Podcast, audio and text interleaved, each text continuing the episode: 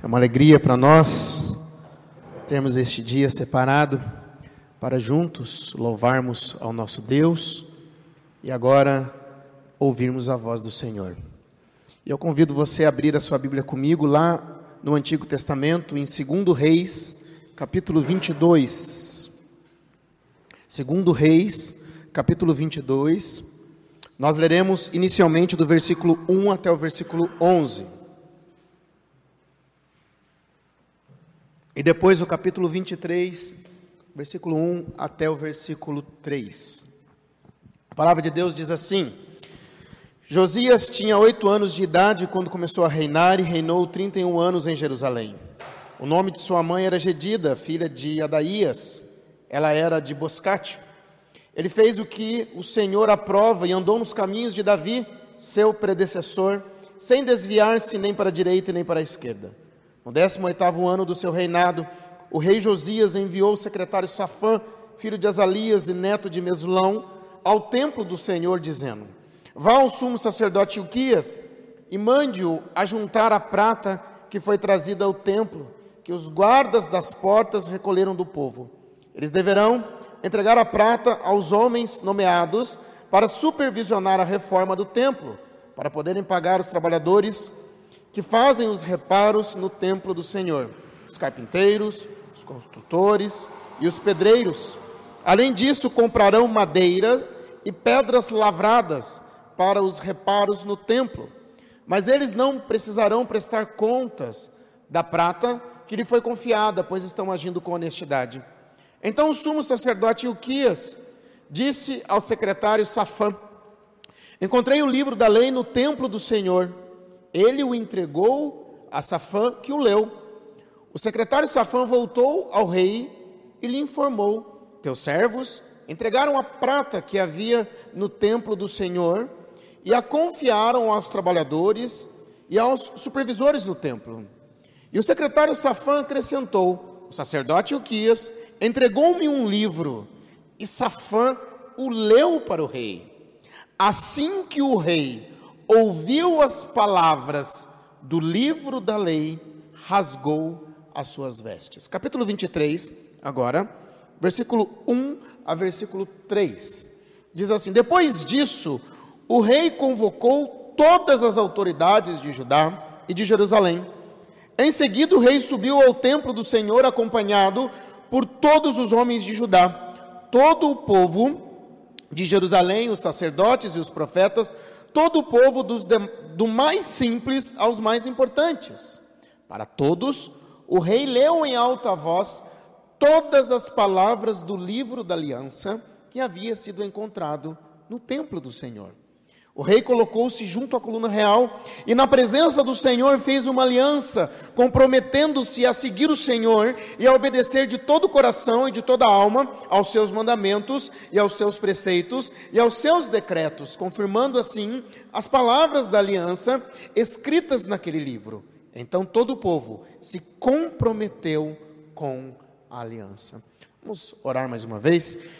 Senhor, nosso Deus e nosso Pai. Eu quero te agradecer por esta noite em que nós nos reunimos aqui. E agora que abrimos a tua palavra, nós te clamamos, Senhor.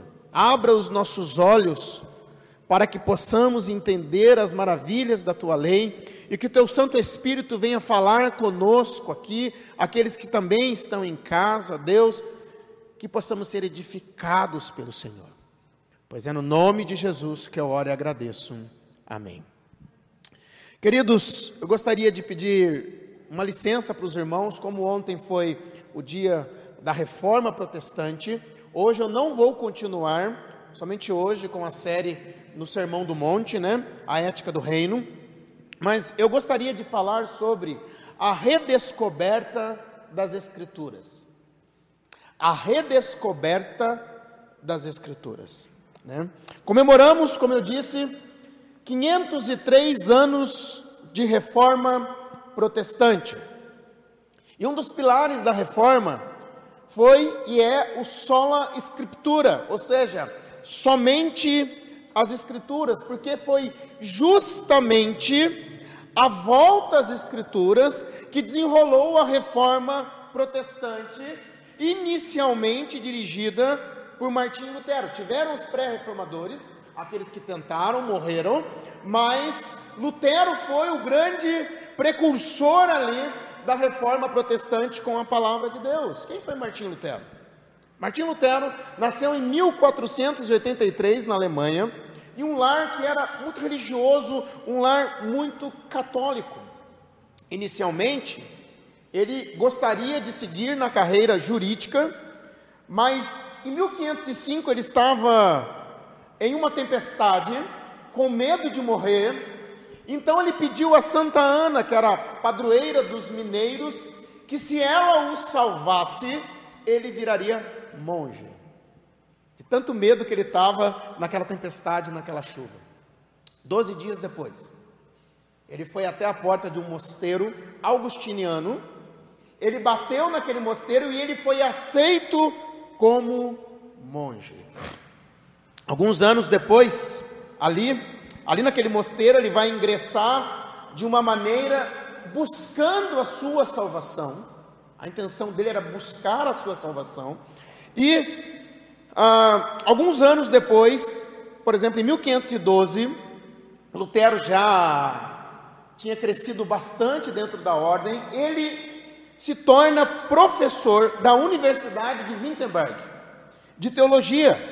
E ele começa a ministrar alguns livros da Bíblia, e entre estes livros, a carta aos Gálatas e também a carta aos Romanos. E quando Paulo está, é, Paulo não, quando Lutero está estudando ali estas cartas, e principalmente a carta aos Romanos, ele descobre que o justo viverá pela fé.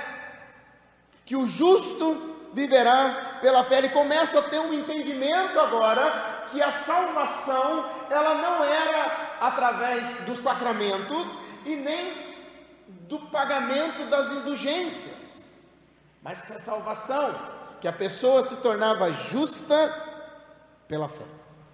Tanto que no dia 31 de outubro de 1517, Lutero então, diante das vendas de indulgências, principalmente por um homem chamado John Texel, ele vai até a porta da Catedral de Wittenberg e ali então ele prega as 95 teses contra os abusos da Igreja Católica e do Papa.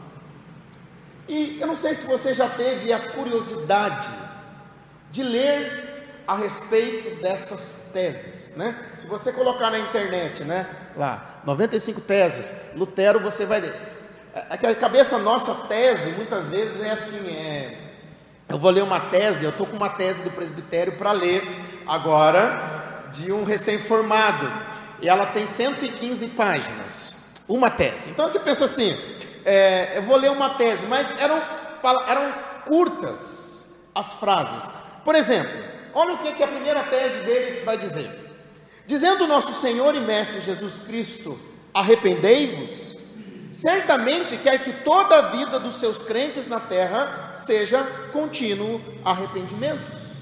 A tese 2 diz assim: e esta expressão não pode e não deve ser interpretada como referindo-se ao sacramento da penitência, isto é, a confissão e satisfação a cargo do ofício dos sacerdotes. Olha o que, que ele diz na tese 27, que se a gente não, eu não vou ler as 95 aqui, né? Senão a gente não sai daqui hoje, né? A tese 27 ele diz assim: pregam futilidades humanas quando alegam que no momento em que a moeda soa ao cair na caixa, a alma vai do purgatório.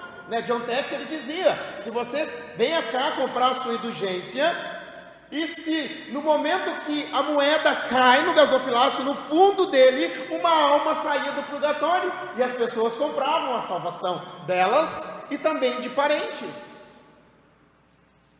Tese 36 diz assim: Todo e qualquer cristão que se arrepende verdadeiramente dos seus pecados, sente pesar por ter pecado, tem pleno perdão da pena e da dívida, perdão esse que lhe pertence, mesmo sem breve de indulgência.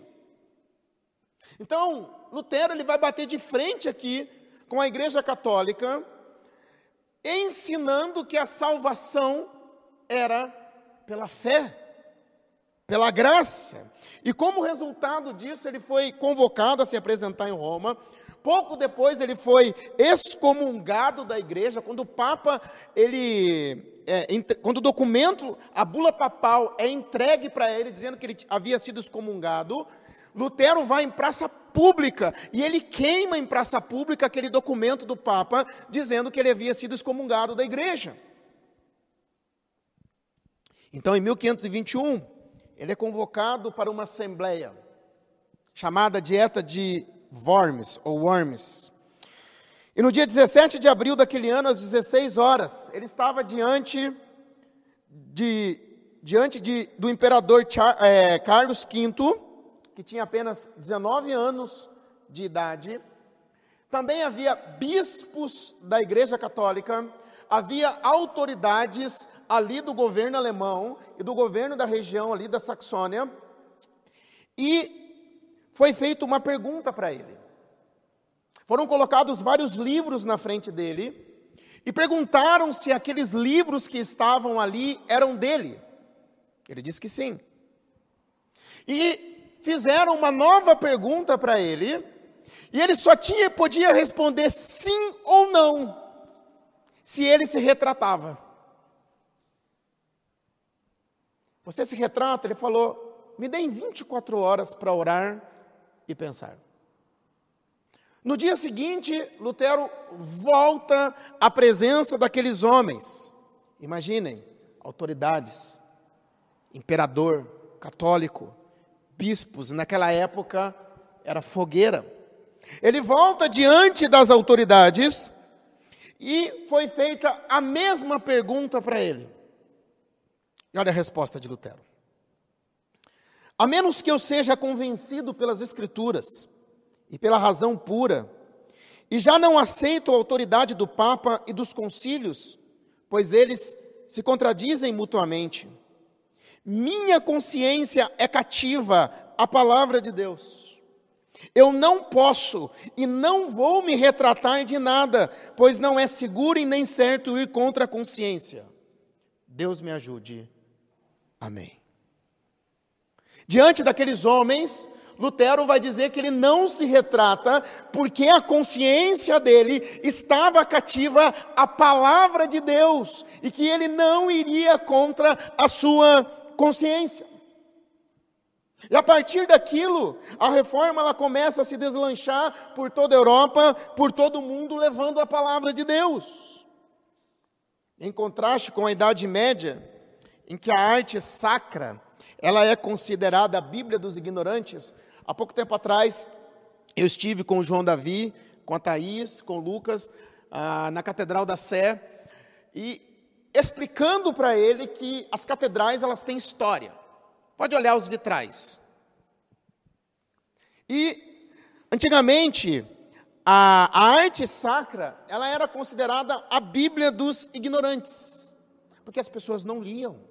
As pessoas não conheciam a palavra de Deus. E então, em contraste, agora os reformadores, eles passaram a incentivar a educação para que as pessoas pudessem ter a Bíblia na mão. Quantos morreram para que as pessoas pudessem ter a Bíblia na mão. Quantos arriscaram os seus pescoços? O próprio Lutero mesmo, ele teve que se esconder depois disso. Ele vai para um castelo, aonde ele fica escondido durante dois anos, e ali escondido ele vai traduzir o Novo Testamento para o alemão. A Bíblia, então, ela passa a estar na mão do povo, várias versões, e como resultado disso também, escolas e universidades começam a se espalhar pelo mundo. Percebam que o que trouxe a reforma para a igreja não foi Lutero. O que trouxe a reforma foi a Bíblia. Lutero foi apenas um instrumento do Senhor ele foi um instrumento na redescoberta deste livro maravilhoso que é a Bíblia Sagrada. Veja só uma declaração de Lutero, que interessante. Diz assim: Quando eu estava com 20 anos de idade, eu ainda não havia visto uma Bíblia. Eu achava que não existiam evangelhos ou epístolas, exceto as que estavam escritas nas liturgias dominicais. Finalmente encontrei uma Bíblia na biblioteca e levei-a comigo para o mosteiro e comecei a ler, reler e ler tudo novamente. Gente, um homem que descobre uma Bíblia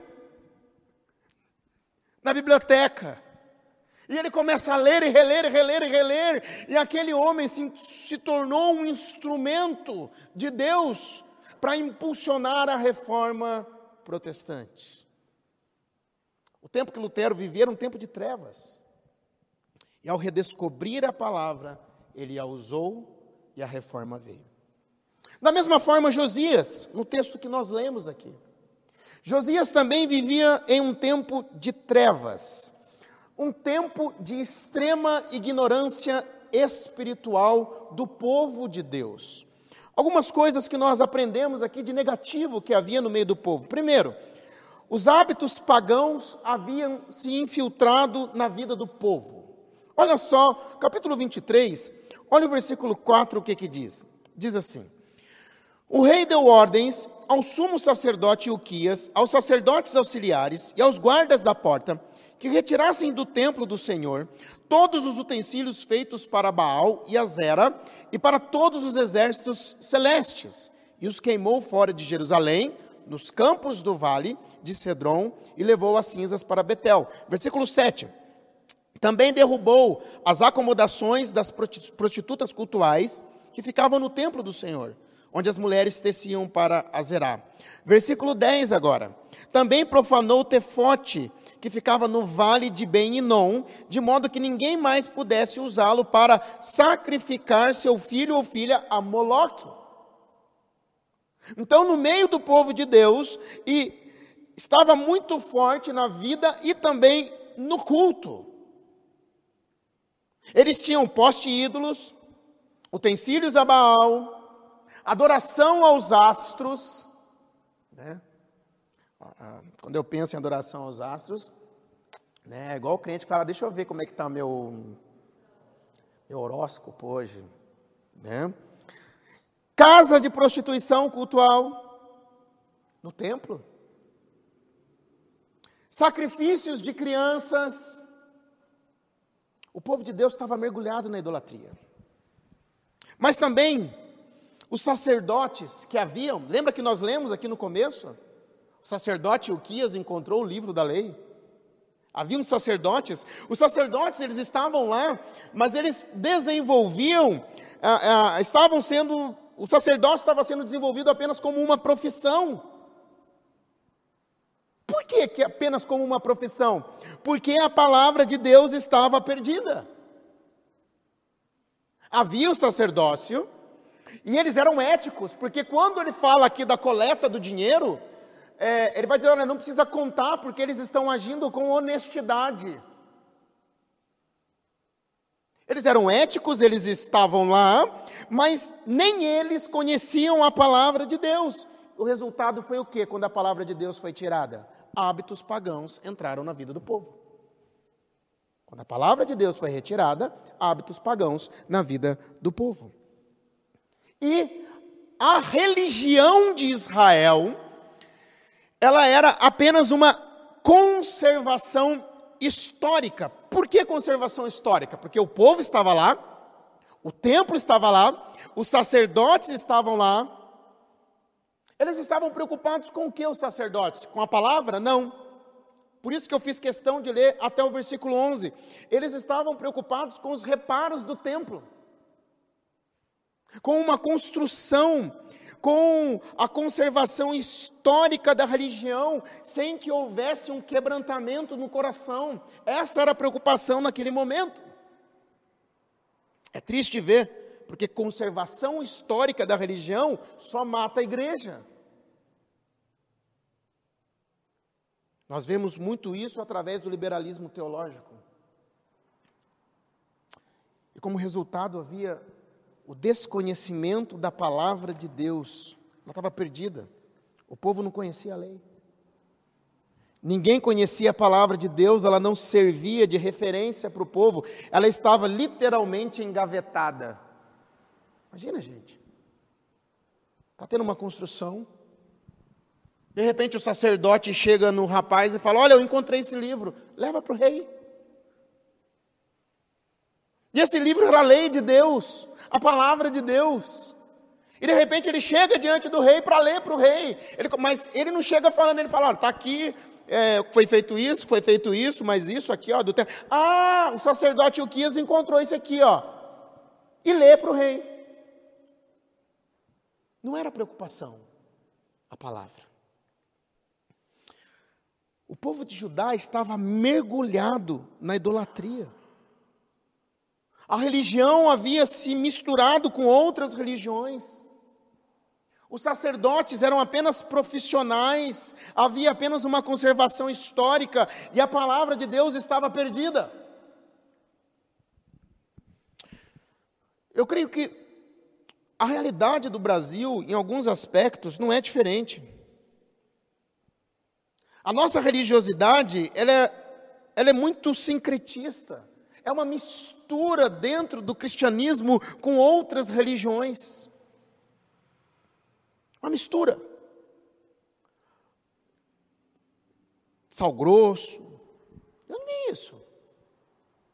Da Bíblia? Põe o seu copo de água sobre a TV, em frente à TV, do lado da TV, seja onde for. De onde vem isso? Da Bíblia? Ecumenismo?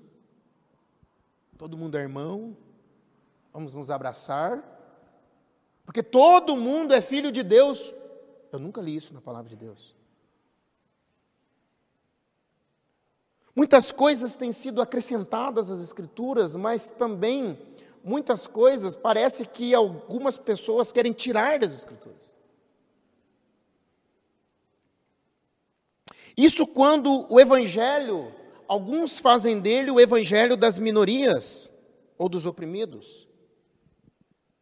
O Evangelho não é para todos, é só para quem está passando por opressão. Além da teologia liberal que tem se espalhado pelo Brasil. O que é teologia liberal, pastor? Teologia liberal é quando um líder ele entende que a Bíblia ela contém erros, que ela não é toda a palavra de Deus. Acha, por exemplo, que o dilúvio, a criação de Adão e Eva são mitos. Quando a pessoa começa a ter esse entendimento das Escrituras, o resto. Ah, essa é a posição de Paulo, não é a posição de Cristo. Começa a separar as coisas e quando eles fazem isso, eles ganham adeptos de imediato. Mas o que, que acontece? Quando não se prega novo nascimento, salvação, que o Evangelho de Cristo reestrutura, a próxima geração se perde e a igreja morre. É o que aconteceu na Europa. Entrei em catedrais e catedrais e mais catedrais vazias. Eu lembro que eu estava na Escócia conversando com um filho de um pastor. Ele falou: Pastor, na semana passada derrubaram uma catedral presbiteriana aqui na esquina porque não tinha ninguém na igreja e a conservação é muito cara. E o que é que mata? Liberalismo. Tira-se as escrituras, entram-se ideias que não são da Bíblia, não prega-se mais o novo nascimento, o evangelho vira um evangelho social, a igreja morre.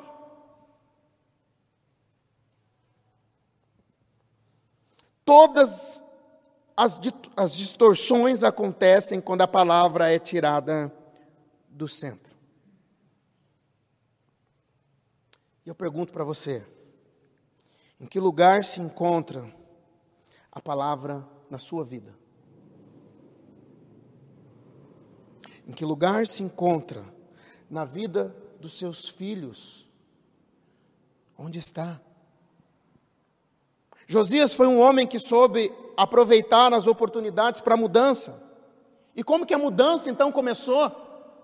Na vida de Josias, e é claro, e é lindo de se ler isso. Versículo 11 diz assim: Olha só, Assim que o rei ouviu as palavras do livro da lei, rasgou as suas vestes.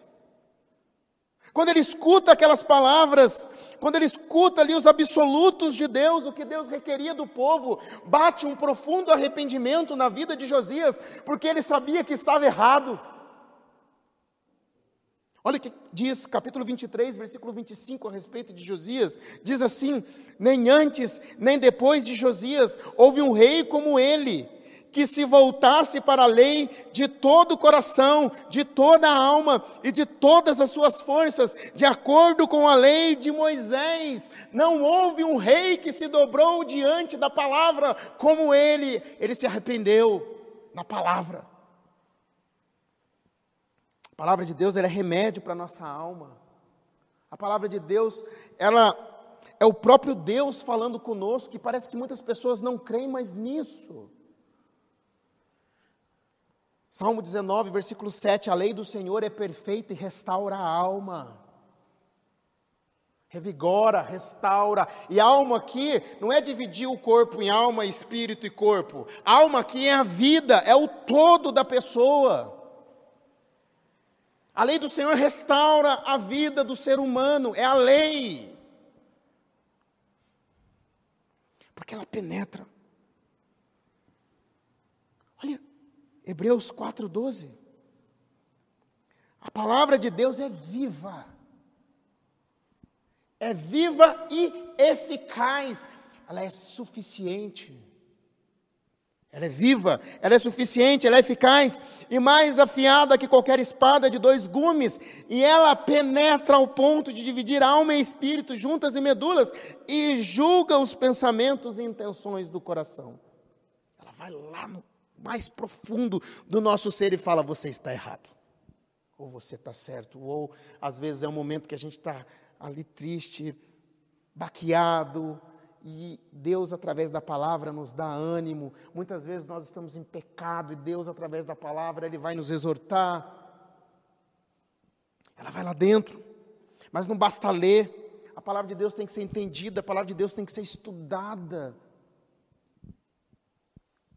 Nós estamos estudando na escola dominical, como foi dito aqui, as nove marcas de uma igreja saudável. Vimos na semana retrasada uma introdução, o que é uma igreja saudável, e hoje nós falamos sobre pregação expositiva, que é a importância de vir aqui à frente o pregador e de abrir e falar o que a Bíblia diz. Aqui na igreja nós já pregamos o livro de Gálatas, já pregamos o livro de Ruth, já pregamos Tiago, e isso tem a ver com os membros da igreja. A palavra tem que ser entendida, a palavra tem que ser guardada no coração, como o salmista diz: guardo no meu coração as tuas palavras para não pecar contra ti. É a palavra de Deus que capacita a igreja a estar no mundo. Quando o Senhor Jesus estava orando pela igreja, lá em João capítulo 17, Ele está orando por nós, Ele está orando pela unidade da igreja, Ele está orando porque nós não somos deste mundo. Ele diz o seguinte: santifica-os na verdade, a tua palavra é a verdade. Então a santificação do cristão ela vem através da palavra. Tira-se a palavra, não vem santificação. A mudança começa pela palavra. Porque a palavra de Deus trouxe arrependimento, como foi lido aqui na vida de Josias. Ela confrontou Josias, a ponto que Deus, pelo arrependimento dele, nós não vamos ler aqui agora, senão vai ser muito tempo.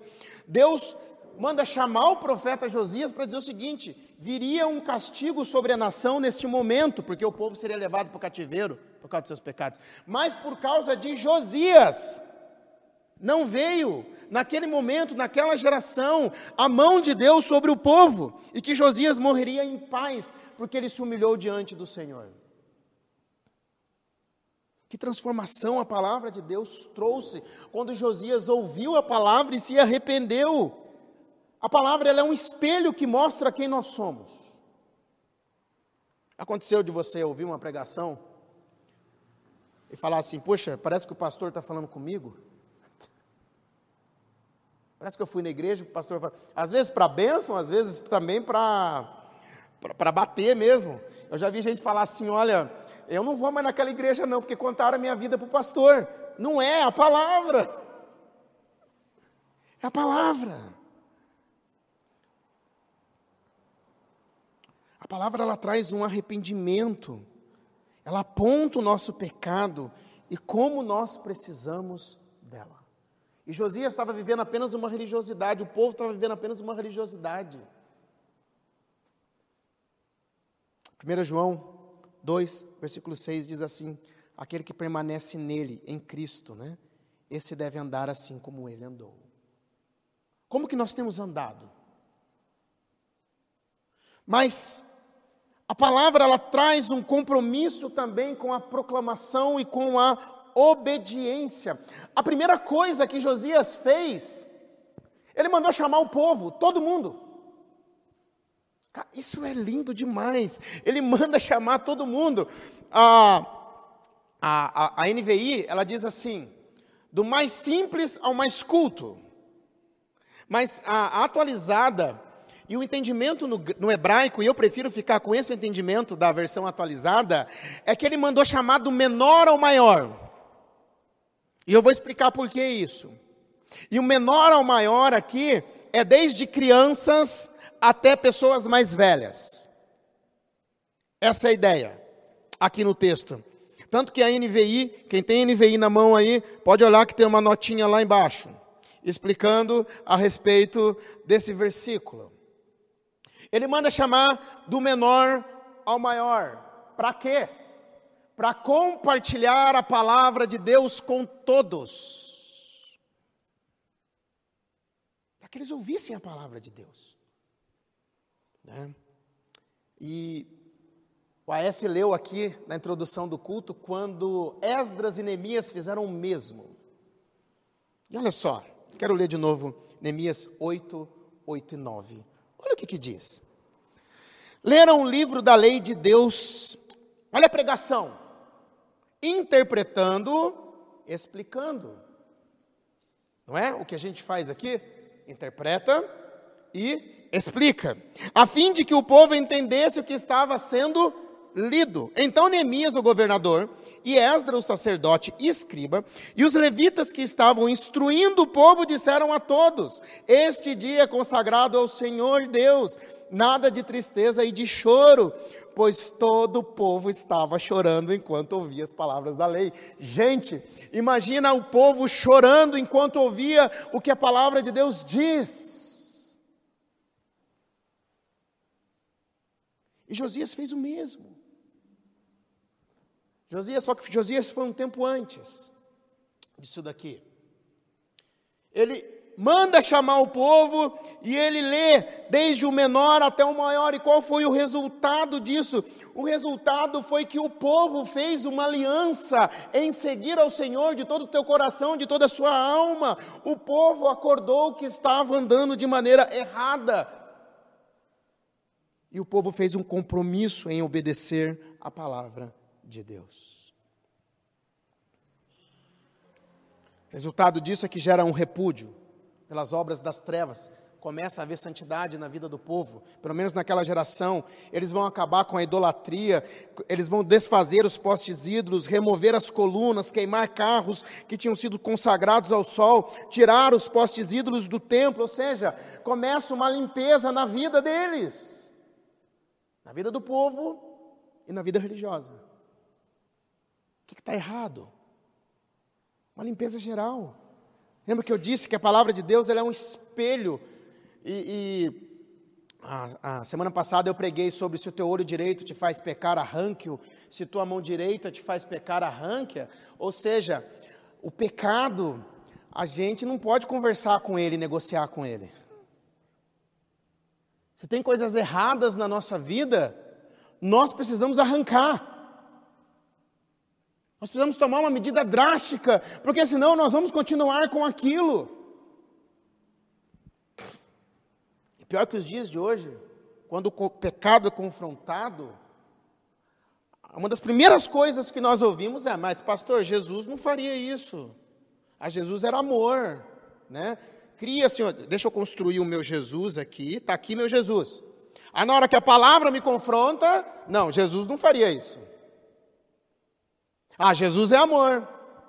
Jesus excluiria uma pessoa? Excluiria. Ele ensinou a igreja a excluir quem está em pecado. Mateus 18, leia lá. Ele entrou no templo, viu que estavam vendendo a torto e direito, ele pegou e fez o que com os vendedores do templo? Chamou todo mundo de bonzinho falou: Vem cá, eu quero ter uma conversinha com vocês legal, senta no banquinho. Não! E um discurso duro que ele deu e todo mundo foi embora. E ainda o povo falando: Nossa, que discurso duro. Aí ele olhou para os discípulos dele e falou: Vocês não vão embora também não? E os discípulos falaram que para onde nós iremos se só tu tens as palavras de vida? Então, nós não podemos criar um Jesus conforme eu penso, mas é conforme a palavra de Deus. Tira-se a palavra do centro, começa a vir hábitos não cristãos na minha vida. E nós começamos a colocar palavras. Lembra que eu disse? Nos dias de hoje, ou se coloca palavras na Bíblia, ou se tira as palavras da Bíblia. E não é isso que pode acontecer, mas tem que ser a Bíblia.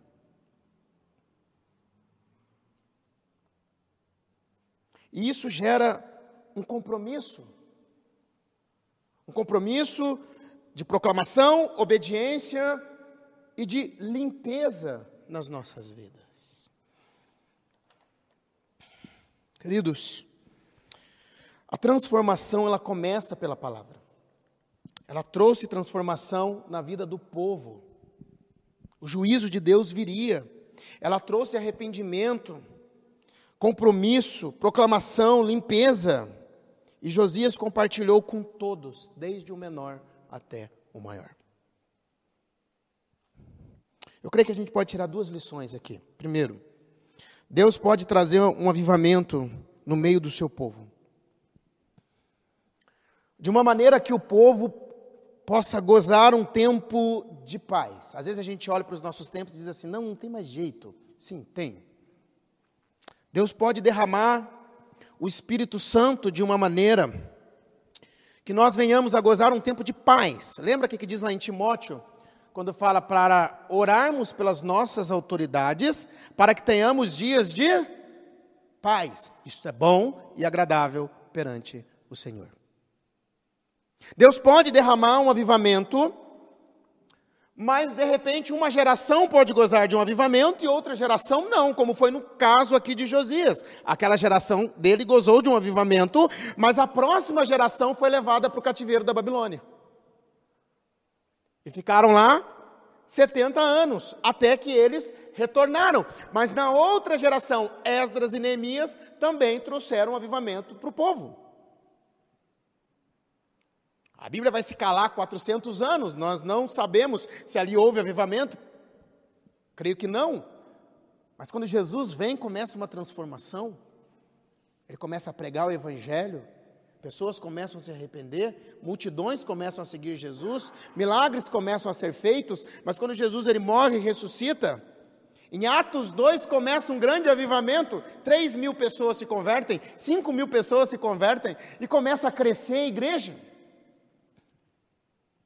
A igreja se desvia da palavra. Lembra que eu sempre falei? É a palavra. Com Josias, o povo estava sem a palavra, volta para a palavra. Neemias, volta para a palavra. Atos, o que está sendo pregado?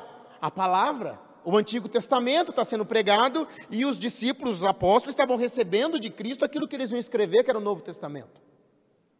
A igreja começa a se desviar. Então a reforma traz a igreja para onde? Para a palavra e começa um avivamento. Aí, pós-reforma, eles se esfriam. Aí começam os movimentos. O movimento dos morávios, o maior movimento missionário da história. Quando você vê o puritanismo, também é um grande avivamento, mas quando os puritanos, os primeiros, chegam nos Estados Unidos, eles esfriam na fé completamente, mas a próxima geração se levanta. Então, nós estudamos a respeito do grande avivamento que acontece nos Estados Unidos nos tempos de Jonathan Eduardo, Edwards e George Whitfield. Na Inglaterra, os irmãos Wesley. Aí você fala, mas pastor, isso não existe nos dias de hoje. Quando você chegar na sua casa, coloque lá no YouTube Avivamento no povo Zulu, na África do Sul. E vocês vão ver o impacto de um avivamento na vida de um povo. Eu sentei para assistir esse vídeo com o João Davi. O João Davi, meu filho de 10 anos, ficou em lágrimas vendo o poder do Espírito Santo derramado na vida de um povo.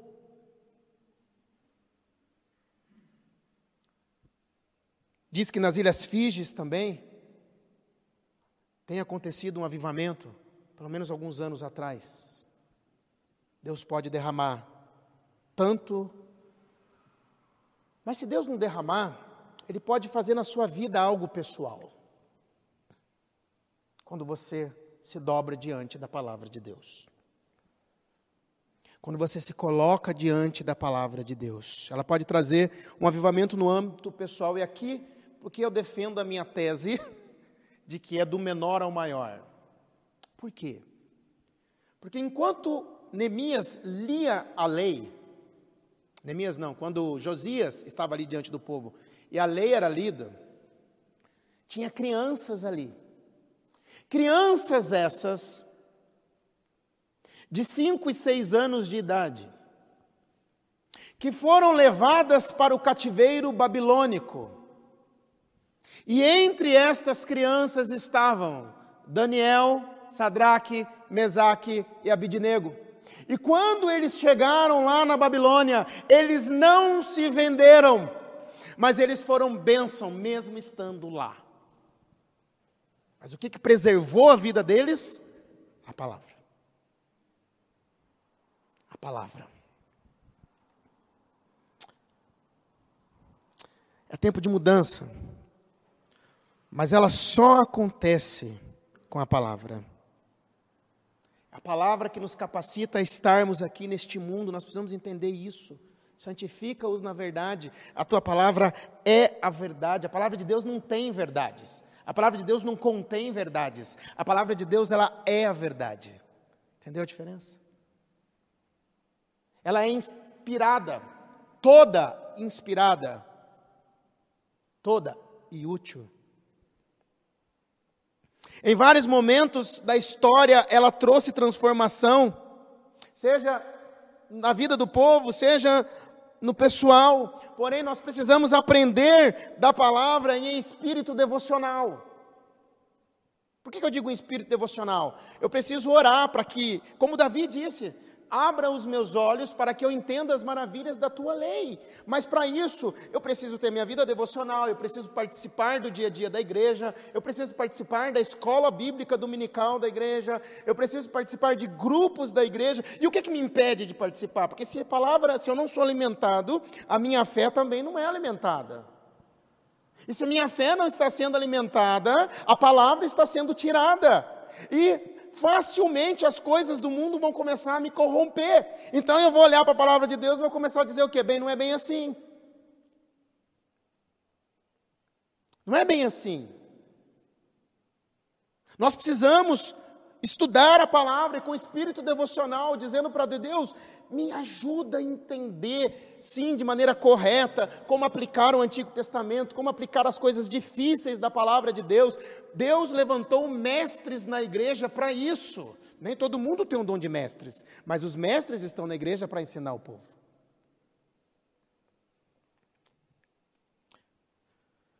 Por isso, o meu desafio para você que está aqui, para você que está em casa, é que você hoje esteja determinado a aprender mais da palavra de Deus e faça como o povo de Judá. Está lá no capítulo 23, versículo 3. Então o povo se comprometeu com a aliança. Se comprometeu. E às vezes comprometer vai precisar, sim, tomar medidas drásticas. Vai precisar, nossa, vou ter que abrir mão. Sim, abrir mão. Negue-se a si mesmo.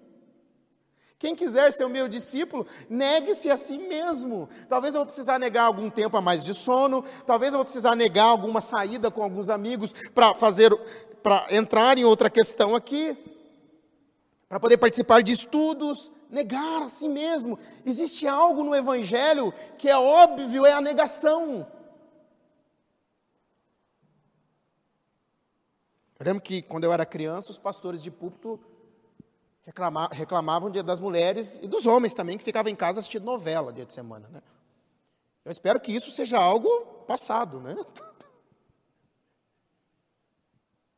Tipo, tá rolando reunião de oração, a pessoa está lá assistindo novela. É pecado ou não é? Depois fala, nossa, eu preciso tanto de oração, minha vida não vai bem, Deus não. Mas você pode orar para tudo que é coisa, é isso, gente. O futebol também. Ah, eu não vou na igreja quarta-feira porque tem futebol. Campeonato Brasileiro, Campeonato Paulista. Eu sou flamenguista, eu estou aqui com o coração doído, rasgado. O Flamengo perdeu de 4 a 1 para São Paulo. Né? Podia estar lá debaixo da cama, escondido, com vergonha. Não, estou aqui. Até porque eu sou pastor.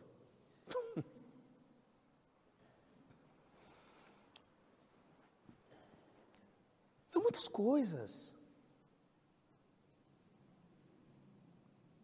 A gente precisa da palavra de Deus e se comprometer. E a descoberta das Escrituras trouxe transformação. E tem sido assim durante a história. Essa é uma tese incontestável. É uma tese incontestável a verdade da palavra de Deus, que onde ela entra, ela transforma.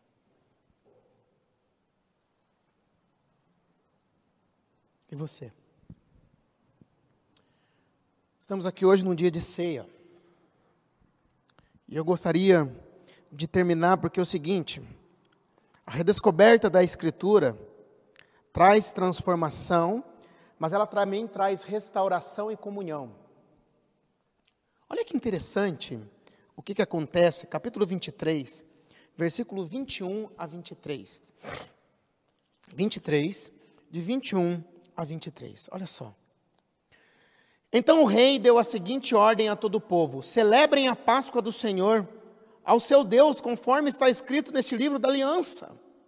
Nem nos dias dos juízes que lideraram Israel, nem durante todos os dias dos reis de Israel e dos reis de Judá foi celebrada uma Páscoa como esta.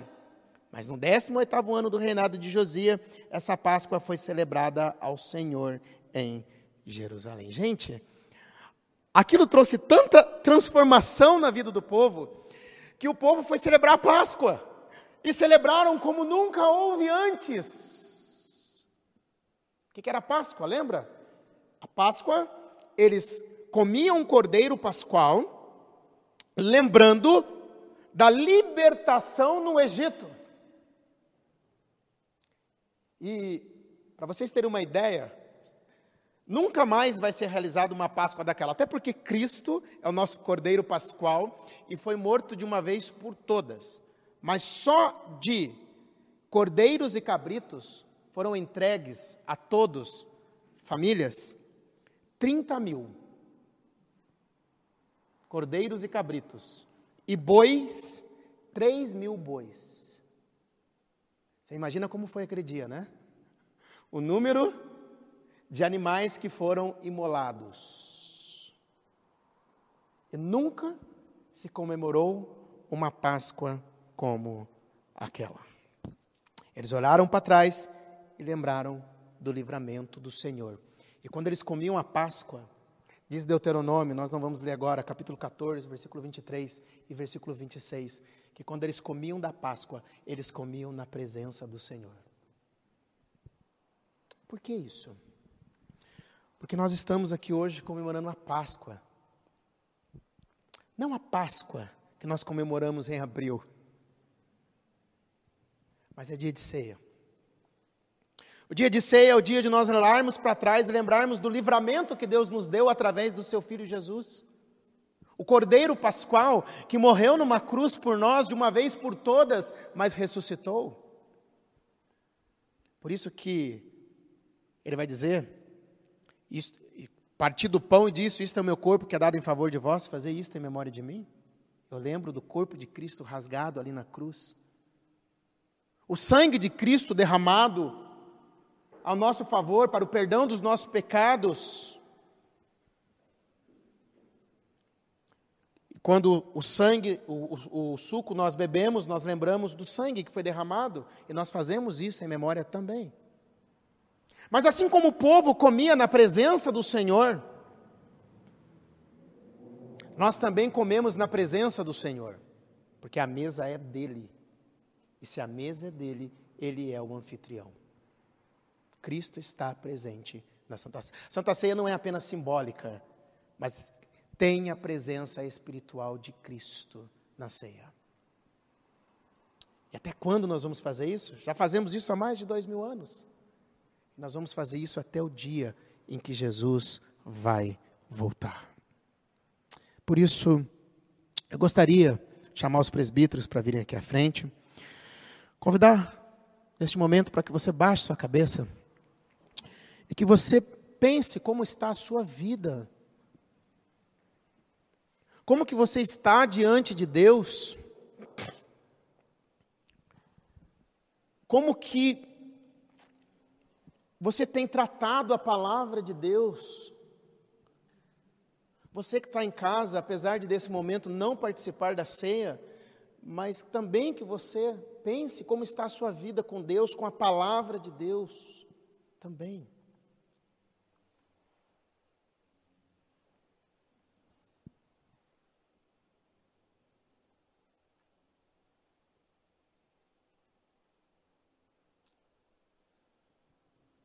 Bíblia diz: examine-se, pois, o homem a si mesmo. Como você está? Porque o momento de ceia também é um momento de restauração.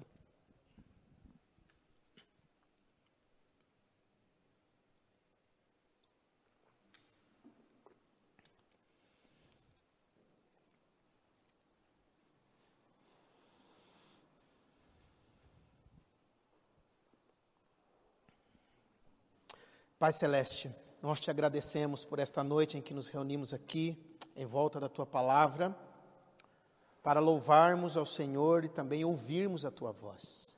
Edifica a tua igreja, ó Deus, edifica o teu povo. Ajude-nos, ó Deus, a estudarmos mais da tua palavra, a crescermos mais na tua palavra, a aprendermos mais da tua palavra. Coloque este ânimo no nosso coração, ó Deus. Trabalha no meio do teu povo, ó nesse momento de Santa Ceia também, nesse momento em que estamos aqui como igreja em comunhão, nós consagramos estes elementos, o pão e o suco, assim como Jesus também consagrou. Obrigado, Pai, pois é no nome de Jesus que eu oro e agradeço. Amém.